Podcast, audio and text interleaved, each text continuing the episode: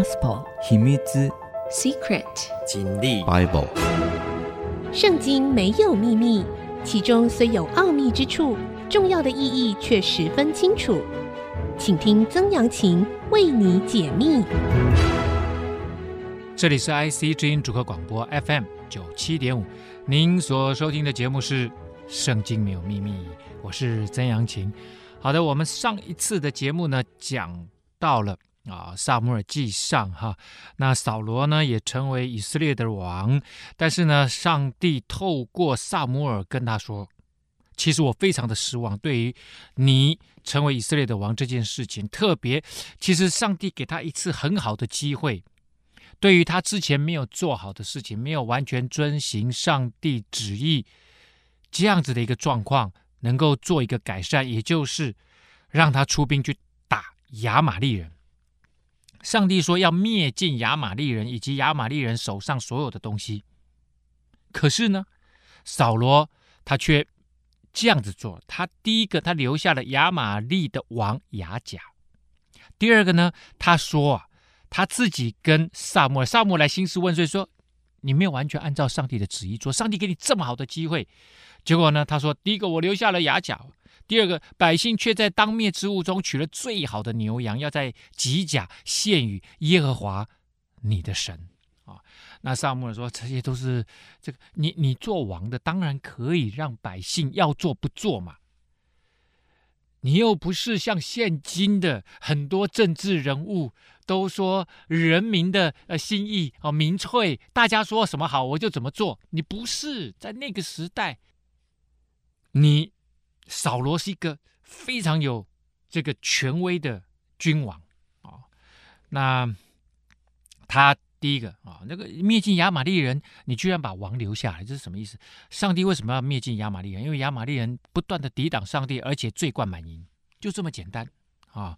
好了，这个撒母耳呢，这个转身要离开，扫罗还去抓他的衣服，甚至把他外袍的衣襟都撕下来了，你就知道两个人的关系已经完全的决裂了。而且扫罗还希望摆一个面子，就说你你至少在众人面前还给我一点面子，在长老啊以色列面前抬举我哦，不要让我这个下不了台。撒母耳转身跟随扫罗回去，扫罗就敬拜耶和华，做面子给他。然后撒母耳说要把亚玛利王亚甲带到我这里来，亚甲就欢欢喜喜的来到他的面前，心里想死亡的苦难必定过去了。啊，这是亚甲自己心里面在想：哎呀，连这个先知大祭司都来，祭司都来了，那我一定没问题了嘛！啊，撒母耳都来了，一定没问题。就撒母耳说：“你既用刀使妇人丧子，这样你母亲的妇人中也必丧子。”于是撒母耳在吉甲耶和华面前将亚甲杀死。撒母耳自己动手，老先生呢自己动手，你看看。哇，这件事情，这个可以看得出来哈，这个撒母耳真的已经很生气了。我扫罗你在干什么？撒母尔回到了拉玛啊，他的家乡，也就是他在那个地方执行先知的任务啊。扫罗上他所住的基比亚，两个人各自回家了，回自己的家乡去了。撒母耳知道死的日子都没有再见扫罗，但撒母耳为扫罗悲伤，是因为耶和华后悔立他为以色列的王啊，啊，撒母耳也很难过哈，因为这个事情就是好像一而再再而三，扫罗这个人做事都没有办法专注的来跟随上帝，遵行上帝的心意啊。好了，那这时候呢，耶和华对撒母耳说：“我既厌弃扫罗做以色列的王，你要为他悲伤到几时呢？”撒母耳对扫罗有一份情啊。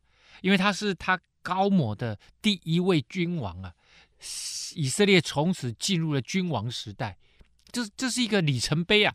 啊，他们两个之间建立的友谊，他看到他的时候，他是个年轻人，结果呢，现在搞成这个样子。上帝说：“你要悲伤到什么时候啊？你将高油盛满了角，这个角就是那个牛角的角。我差遣你往伯利恒人耶西那里去。”因为我在他众子之内预定一个做王的，上帝已经把接班人找好了。这个接班人并不是扫罗的儿子，理论上应该是扫罗的儿子，可是现在上帝已经把那个君王的权柄从他的这个家族里面把他夺走了，要给另外一个家族。好了，叫他去伯利恒。伯利恒就在耶路撒冷南方几公里不远的地方，啊，很近很近。撒母耳就说：“我怎么能去呢？扫罗如果听见了，一定要杀我。扫罗一定会保护他自己的王权。他现在知道你不喜悦他做这个王了，他一定要想尽办法要保护自己的王位啊。”耶和华就说了：“你可以带一只牛犊去，就说我来是要向耶和华献祭。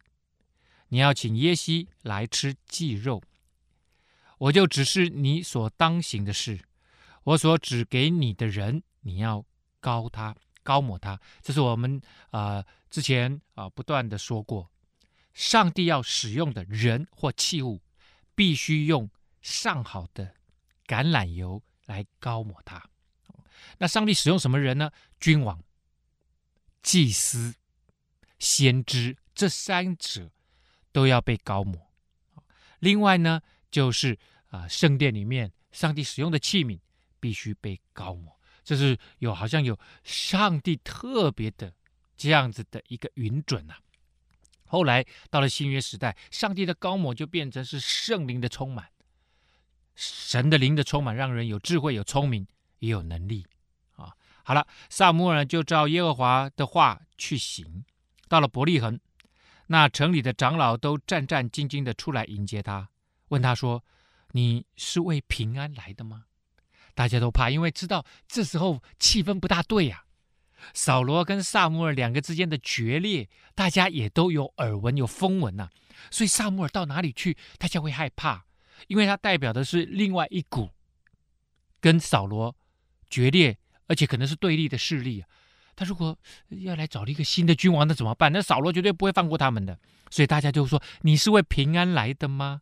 啊，他说：“是为平安来的。”我来是要给耶和华献祭，你们当自洁，来与我同吃祭肉。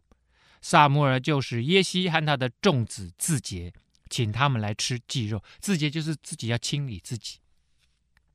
那个时候呢，他们可能要洗澡啊，因为我说过，在那个时代，其实水的资源不够，所以洗澡这件事情啊，清理自己这件事情，通常只是洗洗脚啊。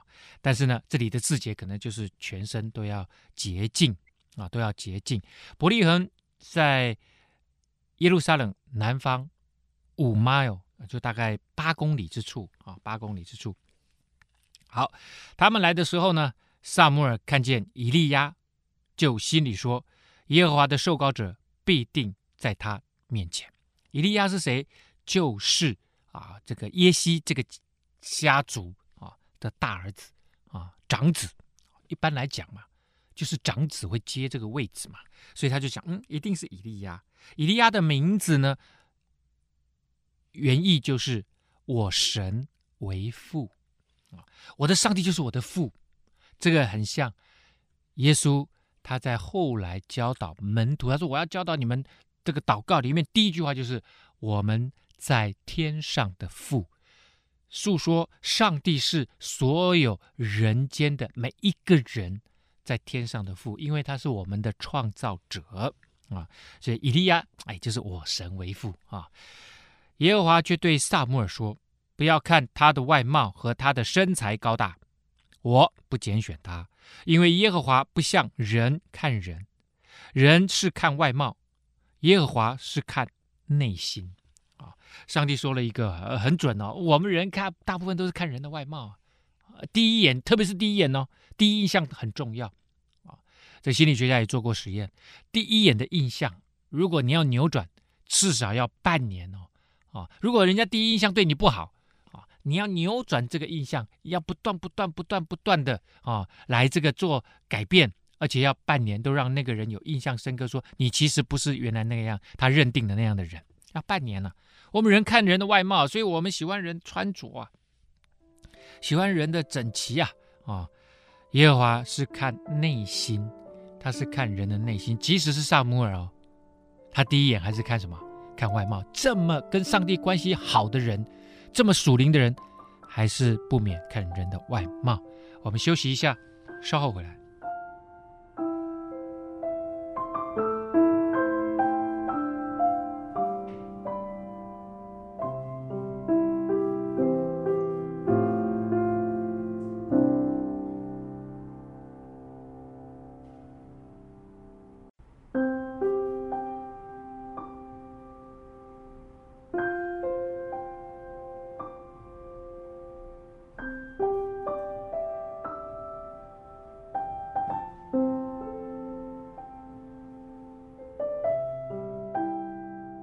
欢迎您回到《圣经没有秘密》，我是曾阳晴哈。好的，我们刚刚讲到了撒母耳啊，上帝给他一个新的任务，就是到伯利恒去膏抹新的王，要接位的王。那到了耶西他们家呢，他看到了哎，大哥以利亚，长子身材高大啊，外貌这个雄伟啊。然后上帝说不是他。我不看人的外貌，我看人的内心。所以，上帝跟人的关系是完全建立在你的心是怎么面对上帝的。所以这个非常非常重要。外表的仪式容易陷入一个形式化的宗教主义啊，就是有有有很多的宗教，你会发现哇，那个形式做得很漂亮哦，那个仪式做得很漂亮，可是心却远离上帝。上帝要看的是你那个心是不是真的属于他，所以我们常说信仰在基督徒的信仰啊，其实是讲关系的信仰，你跟上帝的关系如何，而不是啊我们所说的那个外表的，好像表现出来很敬虔的样子，那个都不是重点呐。你如果仅仅表现出外表，那是给人看的，你想得到别人对你的赞赏。啊，那那那，上帝说，那你已经得到你该得的了啊。可是你跟上帝的关系，其实要真正的建立，是看你的内心。耶西叫亚比拿达老二从撒母耳面前经过，撒母耳说，耶和华也不拣选他。亚比拿达他的意思是我父是尊贵的。耶西又叫沙玛第三个从撒母耳面前经过，撒母耳说，耶和华也不拣选他。啊，杀马的意思就是惊世骇俗啊，就是惊人的哈，他让大家都很惊讶的啊。好了，耶西叫七个儿子都从撒母耳面前经过，撒母耳都说这不是耶和华所拣选的，这些都不是啊。那撒母耳就很惊讶，想不对呀，七个孩子都都已经来了，那上帝不是叫我来膏抹耶西的儿子吗？怎么儿子都来了？所以就问呢，撒母耳就问耶西说。你的儿子都在这里吗？耶西就回答：“哦，还有个小的，现在在放羊啊。”撒母耳就对耶西说：“你打发人去叫他来，他如果不来，我们必不坐席。”我想耶西的想法是他他才青少年嘛，你怎么可能叫青少年去当王呢？他不大可能嘛啊！所以呢，他就没把他叫来，就是在放羊嘛啊。他说：“不行不行，你把他叫来。”耶西就打发人去叫了他来，他面色光红啊。双目清秀，容貌俊美。耶和华说：“这就是他，你起来膏他。”被上帝使用前，大卫是要被上帝使用来做王的，所以做王之前要被神膏抹。同样的，做祭司之前也要被神膏抹，做先知之前也要被神膏抹。撒母耳就用脚里面的膏油。在他诸兄当中面前高抹了他。从这日起，耶和华的灵就大大的感动大卫。撒母耳起身回拉玛去了。这件事情结束，他就立刻走了。啊，那但是这一个就成为记号。大卫就是未来君王的记号。大卫的意思是神所钟爱的，the beloved，被上帝所爱的。啊，被上帝所爱的。好，耶和华的灵就离开了扫罗，有恶魔从耶和华那里来搅扰他。这个扫罗呢，他其实也是被高抹的，有神的灵在他里面。可是呢，他却一直被他的私心、被他的自我中心、被他的恐惧跟害怕，他很害怕大卫比他厉害，他嫉妒大卫啊。然后呢，这个有恶魔从耶和华那里来搅扰他。就里面的人的里面呢，如果没有了上帝，你向那个不对的东西开口，那个邪灵恶者就来到他里面。扫罗的臣仆对他说：“现在有恶魔从神那里来搅扰你。”哦，扫罗的臣仆跟他讲说：“你不对了，你你现在状况怪怪的，你现在里面好像有恶魔。我们的主可以吩咐面前的臣仆，找一个善于弹琴的来，等神那里来的恶魔临到你身上的时候，使他用手弹琴，你就好了。”这个仆人呢，就跟扫罗说：“那里面好像有恶魔。”可是。不知道为什么他会有这种想法，就是说，如果下一次你又被这个附身的时候，啊，我们请人来弹琴，啊，那个时候呢，那个恶魔应该就会离开你。也许是上帝给他的这样子的一个灵感，啊，这个人就说出这个建议了，啊，扫罗就对他下面的臣仆说：“你们可以为我找一个善于弹琴的，带到我这里来。”也许也是他们那个时代先知要被神感动的时候，其实常常用音乐作为开始啊。所以呢，现在我们在敬拜上帝，在教会里面敬拜上帝，也都是先敬拜，先用音乐啊带领人进入那个对神的呃那样子的敬拜跟赞美。其中有一个少年人就说：“哎呀，我曾见伯利恒人耶西的一个儿子善于弹琴呢、啊。”是大有勇敢的战士，说话合宜，容貌俊美，耶和华也与他同在。哎呦，这个人显然就是大卫了啊、大卫呢，善于弹琴，而且大有勇敢。他在那个时代，他在其实他真正做的事情，比较平常在做的事情就是牧羊，他是个牧羊人。但是他牧羊时候的行径，显然已经让很多人惊讶了。之后大卫有机会他会自己讲，哈、他为什么让人感觉他勇敢？而且说话得意，容貌俊美，这没问题。耶和华与他同在，所以大家已经观察到了，这个年轻人显然跟上帝的关系非常的好，平常就已经表现出来，他对耶和华神的敬虔，他爱这位上帝啊。于是呢，扫罗就差遣使者去见耶西，说：“请你打发你放羊的儿子大卫到我这里来。”有没有看到？刚刚那个人讲了半天，并没有讲出大卫的名字哦，但是显然他其实已经提了大卫这个名字了。啊，你那个放羊的儿子大卫到我这里来。大卫呢，他不仅仅是一个战士，而且会弹琴，音乐家。其实他也是个诗人啊。在圣经大概最中间的地方，旧约里面有所谓的诗篇啊。诗篇总共记载了一百五十篇的诗篇。这一百五十篇的诗篇里面，就有将近一半，七十三。啊，七十五是刚好一半，七十三篇是大卫署名他写的。那我相信这些不仅仅是他当君王的时候写的，很可能有些时候是在他年轻的时候，你知道那个年轻人哦，那那个那个文艺青年的灵感是最涌现的，因为他那个时候没有太多烦恼啊，可能他跟上帝的关系是喜乐的，充满了爱的。这样子的美好关系，所以他可能就写了很多非常愉悦的跟上帝的关系。可能之后他当他当了君王，或者是还没当君王，一直被追杀的时候，充满了灾难，充满了苦难，被逼迫。那时候他写的诗篇又是不一样的诗篇，哦，是各种不一样的诗篇。但是呢，无论如何，在这个时候，大家说他跟上帝的关系很好，耶和华神与他同在，很可能就是他也写一些诗篇，大家都说不定都已经传唱了。就像宋词一样，都是可以传唱的。耶西就把几个饼和一皮带酒，并一只山羊羔都驮在驴上，交给他儿子大卫，送于扫罗。耶西想说：“那这是我们家天大的面子啊！这个君王，我我们我们国家的君王，居然要来使用我的儿子去去他那个地方当音乐家去弹琴，太高兴了啊、哦！还要送这个君王礼物啊！”还送他饼跟酒跟山羊羔。大卫到了扫罗那里，就侍立在扫罗的面前。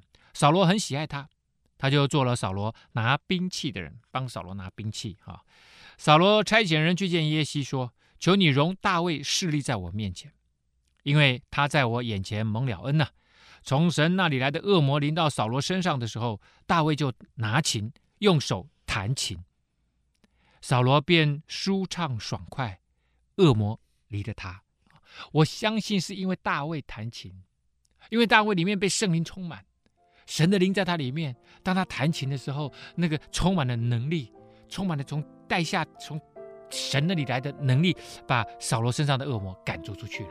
所以扫罗很高兴呐、啊，扫罗就想说：那你叫就跟他爸爸说，你让这个大卫这个留到我这里，哦，呃，别别让他常常回去。可是呢，三不五时可能大卫还是要回去放放羊啊啊！但是呢，常常来这里听差啊，常常来这里也不是很远啊。好，我们先休息一下，稍后回来。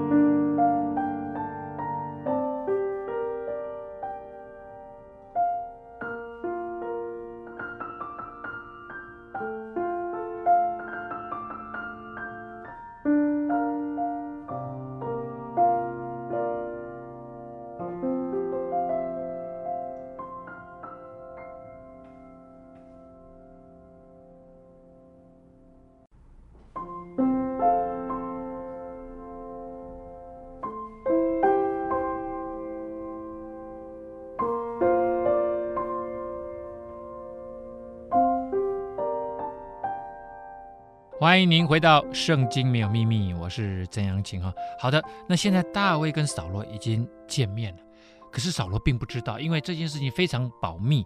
大卫已经被高抹，要成为下一任的君王，要成为他的接位者。可是上帝或者是撒母耳并没有让任何人、其他的人知道。这时候呢，非利士人招聚他们的军旅要来征战，聚集在属犹大的梭哥，安营在梭哥和亚西加中间的。以弗大民这个地方啊，好，我之前呢，我们好几次都已经提到了，在这个时候，君王时代，以色列人最大的仇敌就是非利士人啊，非利士人三不五时就来跟犹大或者是以色列人征战啊。那这个刚刚讲这个梭哥哈，他在伯利恒啊，我们讲那个耶西的家或者是大卫的家，伯利恒的西边。二十四 K，二十四公里的地方，这个地方呢，其实就在耶路撒冷啊，这这块或者是伯利恒，他们处于这种山地啊，这个是山地区。那山地区呢，进入到沿海，往沿海的，往地中海的方向走，到最后会进入平原区。平原区就是现在非利士人所居住的地方。梭哥就正好在犹大的西界跟非利士人交界的西界的地方。那梭哥和亚西加中间的以弗大敏啊，以弗大敏这个地方呢，在梭哥的东北方大概六 K 的地方。那亚西加这个城市哈，它其实离梭哥五 K 啊。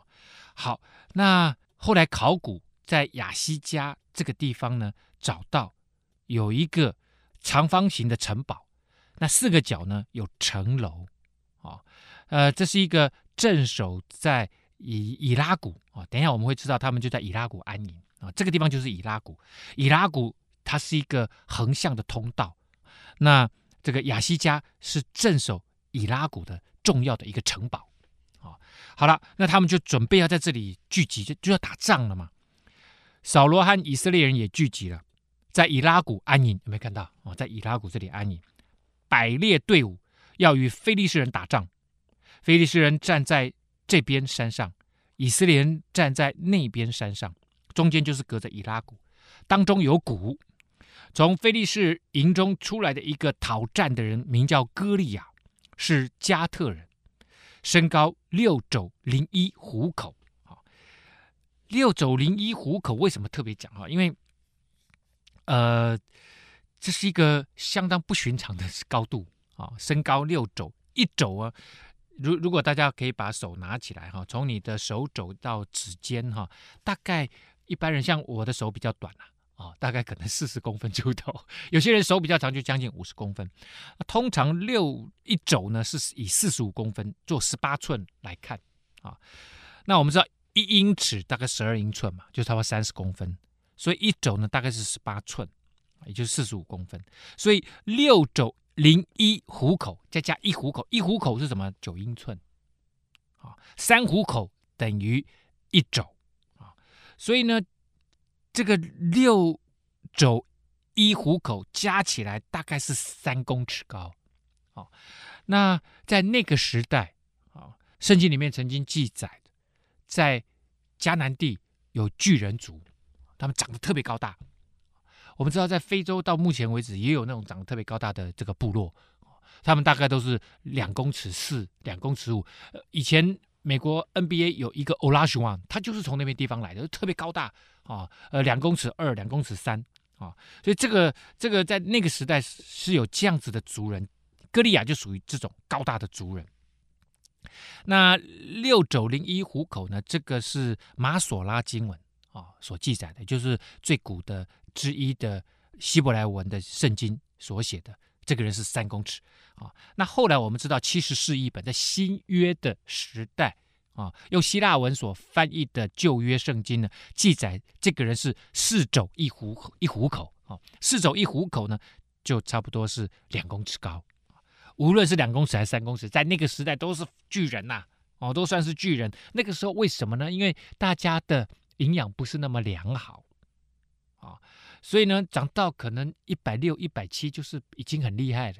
那长到两公尺，那个已经比人家高了，平常人都高一尺多了，更何况是长到三公尺，啊、头戴铜盔啊，身穿铠甲，甲重五千舍克勒。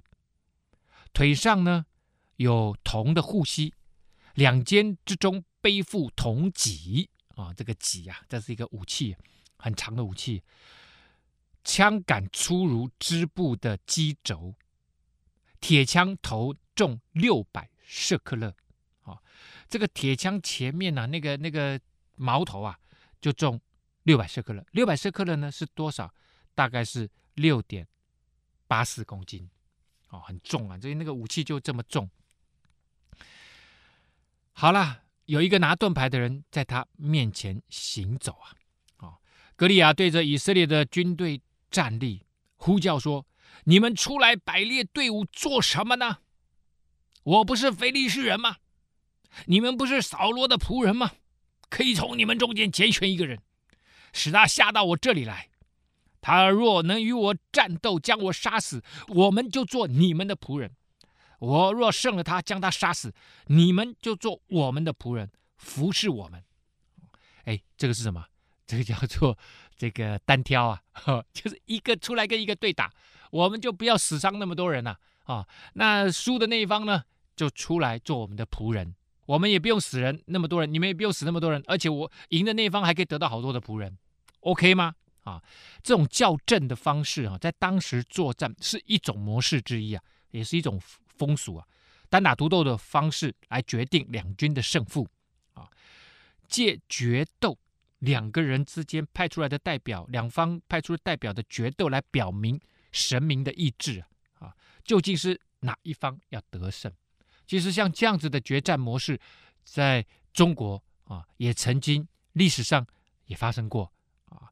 这个楚汉相争的时候啊，项羽跟刘邦就曾经发生过这样子的画面，只是没有成型呢啊，啊。那当时的状况是，大家还记得吗？呃，有那个分一杯羹啊，我们到现在为止哈，哎，你分我一杯羹哈。那这个呃俗语就来自于啊这个楚汉相争。那项羽呢，当时跟刘邦对峙啊，那项羽这个粮食不断的被这个梁王啊。啊，这个不断的切断、切断、切断，偷走、偷走、偷走。所以呢，你知道长期对峙如果没有粮食，那是很可怕的，那就打不下去了。军队每天都要吃那么多，消耗那么多粮食。所以呢，他当时就跟刘邦讲：“你爸爸，我俘虏了你爸爸。”啊，那个之前呢，呃，在一次大战之后，项王俘虏了刘邦的爸爸太公，还有刘邦的老婆。啊，所以在这个时候，项羽就想了一个点子。就想说，那我要处决你爸爸，呃，把你爸爸呢杀死。刘邦呢就说啊，你把我爸爸做成羹汤吧，啊，你做好了羹汤啊，不要忘了哈，呃，分我一杯羹。我爸爸就是你爸爸，因为他们两个人曾经在最初的时候一起在项梁的啊，项梁是项羽的叔叔，最早来反抗秦朝的啊。其实，在楚国这方面呢。就是项梁带队，后来项梁死了嘛。可是最初出来的时候，刘邦投配投靠项梁，跟项羽他们一起在楚怀王的面前啊，然后呢相约做兄弟之君呐、啊。所以他说我们两个是兄弟啊，你要宰了我爸爸是不是啊？啊，我爸就是你爸爸啊，所以你宰了我爸就是宰了你爸爸，你要把它做成羹汤是不是？那别忘了分我一杯羹，我也想喝一碗。哇，刘邦这一招当然就是让项羽气炸了啊！当然后来项羽身边的这个项伯啊，就劝他说：“你你别你不要跟他一般见识啊！这个以后的状况是如何，我们都还不知道。”接下来没多久，项羽又撑不下去了，项羽又想了另外一招，他就跑到刘邦的这个阵营前面啊，然后呢就跟他单挑。他是怎么说的？我们先休息一下。稍后回来。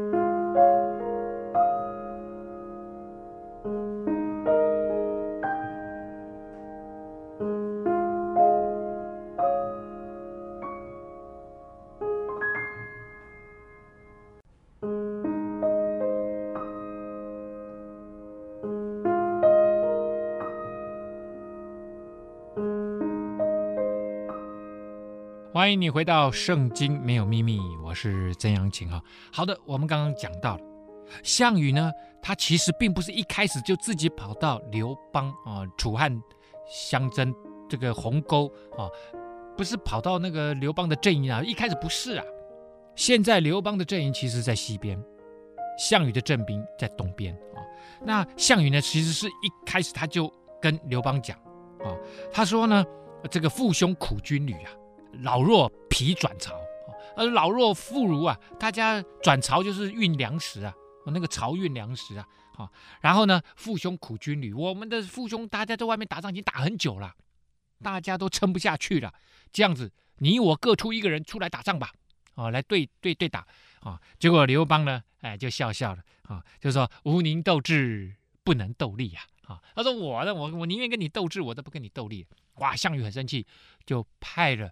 这个厉害的啊、呃，这个人出去啊，结果呢，刘邦埋伏这个从楼兰来的神射手啊，这个两军对阵的时候，楼兰就放冷箭，咻，哇，刘项羽派出去第一个人被被宰掉，再派第二第二个人出去，又是一箭啊，第三次项羽气大气气到了，他就自己全副武装啊，拿着这个戟啊，就冲出去了。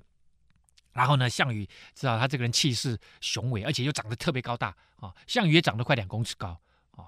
然后呢，哇，两个眼睛暴睁啊，然后冲过去，结果那个楼兰人不敢射他啊。楼烦呢，他就这个转身啊，就就就就逃回去了。然后项羽就在阵前骂阵啊。然后这个呃刘邦呢就说：“哎，怎么奇怪？有人有人在阵前骂阵？”大家就说：“项羽来了啊！”刘邦出去。其实呢，刘邦出去还是一样跟他斗智，没有跟他斗力。哈、哦，刘邦呢数算这个项羽的十大这个罪状啊、哦，就说我是来讨伐你的啊、哦。这时候可能大家都不知道结局是什么，结局是项羽也学乖了，项羽也埋伏了弓弩手，那个机械式的弓弩手，在他自己的阵营里面，就从他的阵营咻射了一箭出来，就就射中刘邦的。肩膀其实差一点就射中刘邦的心了，刘邦在这一次差点死掉。而刘邦这个人之诡诈，他为了稳定军心，他就立刻蹲下来说：“哎呦，我的脚中箭了！”然后就被抬进去了。哈哈，让大家就说：“哎，刘邦只是脚被射中了，其实他那一次差一点就死掉。”啊，这个当然是讲到了哈，这个单挑这件事情哈。好了，那歌利亚出来单挑了，哦，就是说赢的人，对方就要全部做他们的仆人。那个非利士人又说：“我今日向以色列的军队骂阵，你们叫一个人出来与我战斗。”啊，那扫罗和以色列众人听见非利士人这些话，就惊慌，极其害怕。大家看到那么高大，很害怕。我在想，他为什么要特别找一个拿盾牌的人在他面前行走？因为那个拿盾牌的人一看就知道，哇，身高比他差这么多，他就看到一对比，哎呦，这个这个我现在知道了。要不然拿个盾牌自己不会拿盾牌啊？为什么要叫人家帮他拿盾牌？啊，耶西有八个儿子。当扫罗的时候，耶西已经老迈了。耶西的三个大儿子跟随扫罗出征。这出征的三个儿子，长子名叫以利亚，次子名叫亚比拿达，三子名叫沙玛。啊，这这之前我们也听过嘛，哈，就他们刚本来要高抹他都不是啊。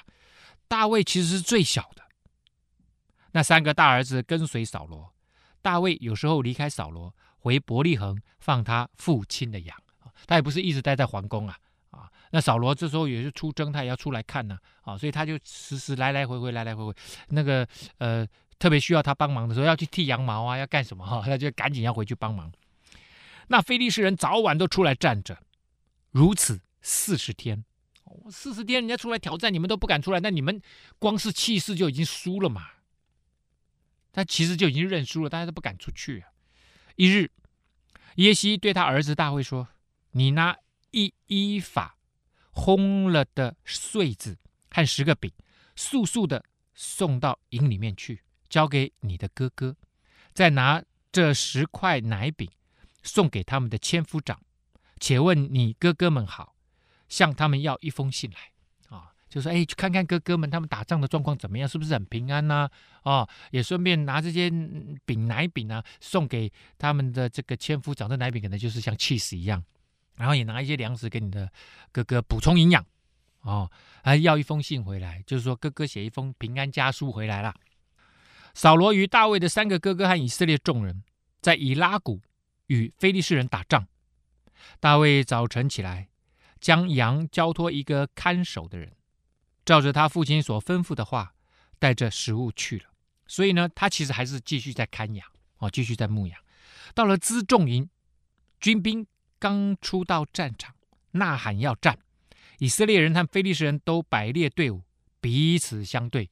这、这个、这个是形式上的啦哦，因为他们现在就是要单挑的嘛哦，跟四十天不敢跟人家打仗，那还是怎样啊？就大卫。就全部看到这个状况了。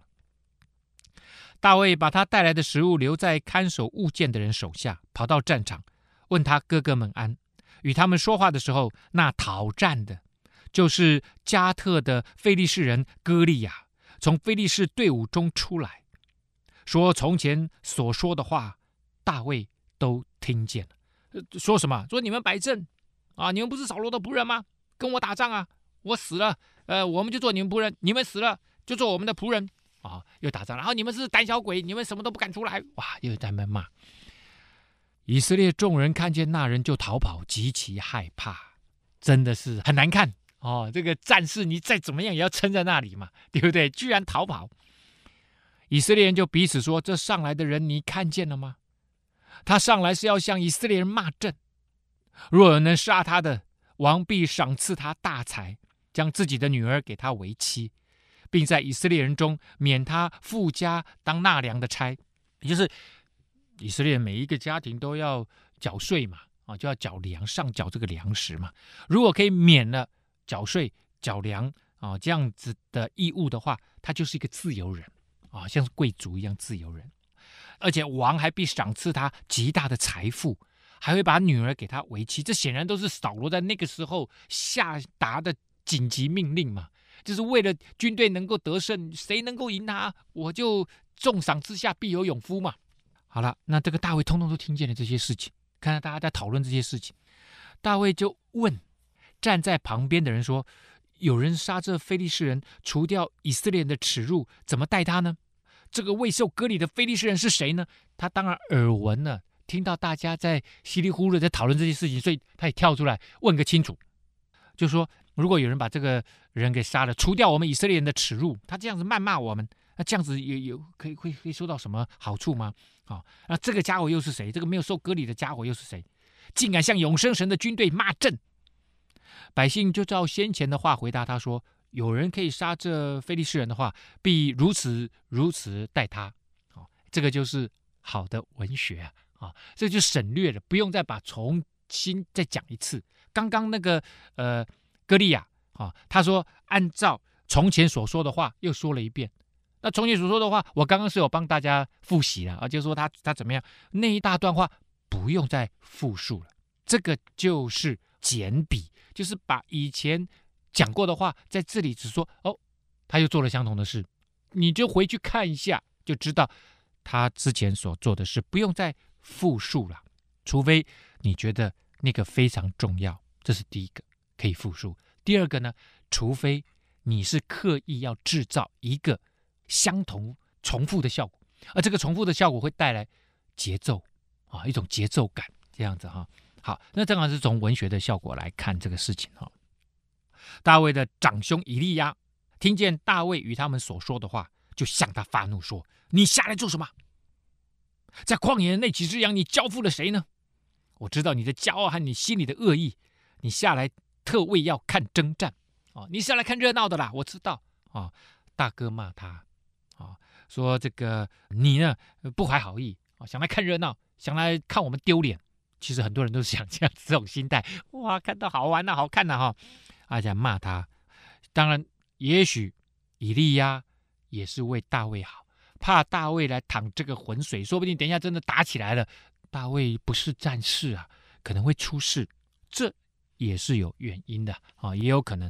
究竟大卫在这一个歌利亚菲利士人的巨人勇士面前，他会如何来回应呢？啊，我们今天节目呢到这个地方就要告一个段落，来不及跟各位讲，那结局如何？下次再跟你分享。